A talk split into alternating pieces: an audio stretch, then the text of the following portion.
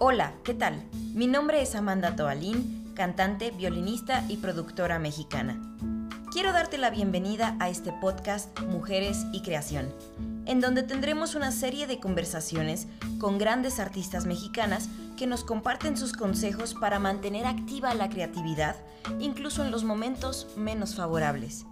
Para esta ocasión, hemos escogido a cinco cantantes mexicanas con distintos estilos que nos mostrarán el camino que ellas siguieron para despertar la creatividad y de qué manera han continuado con este proceso desde sus hogares en estos momentos de crisis sanitaria mundial. Quédense. Hola, hola, estoy muy contenta de saludarlos. Yo soy Amanda Tobaldín. Este es el segundo capítulo de Mujeres y Creación y estoy contentísima de poder invitar a una cantante que no solo admiro mucho, sino que realmente la quiero. Es una gran persona, jocosa, jacarandosa, gran compositora y con una gran voz. Su nombre es Tania Matus. Tania Matus es cantante, pianista, compositora, bailarina, entre muchas otras cosas.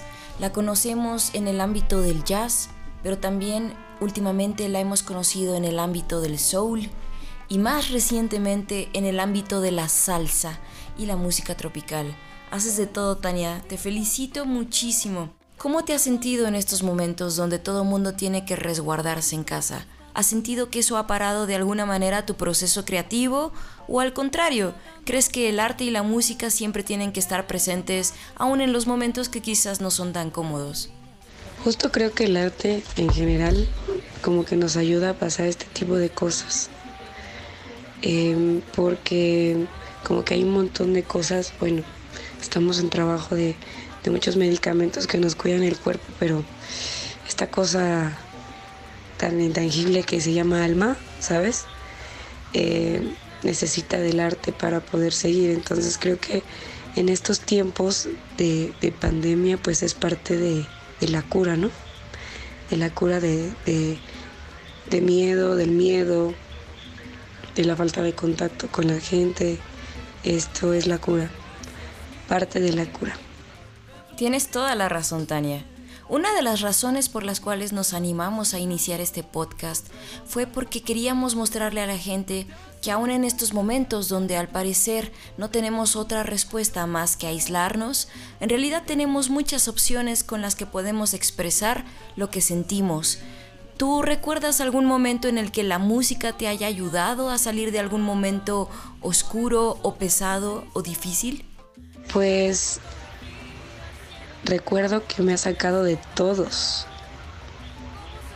de todos. Para mí cantar siempre fue como mi escape a los problemas y todo esto. Y ahorita que compongo y en general que estoy envuelta en esto, para mí ha sido pues todo, ¿no? Creo que sin la música no, no estaría igual me ha salvado de, todo, de la vida, me ha salvado. Me parece excelente, Tania. Y por último, ¿por qué no nos hablas un poquito de lo que te gusta crear? Así probablemente alguien que te esté escuchando lo tome como motivación para que también se emprenda en la carrera de hacer algo artístico o creativo que lo distraiga, lo mejore y quizás encuentre en él una nueva valoración de la vida.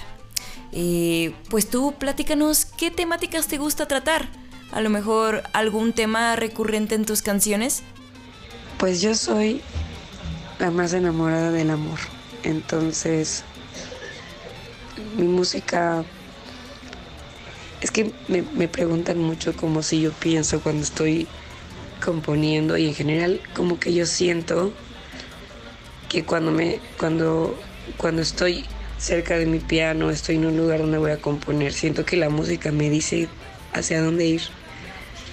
Em, puede ser una manera muy romántica de ver que yo, que yo como que me dejo fluir quizá.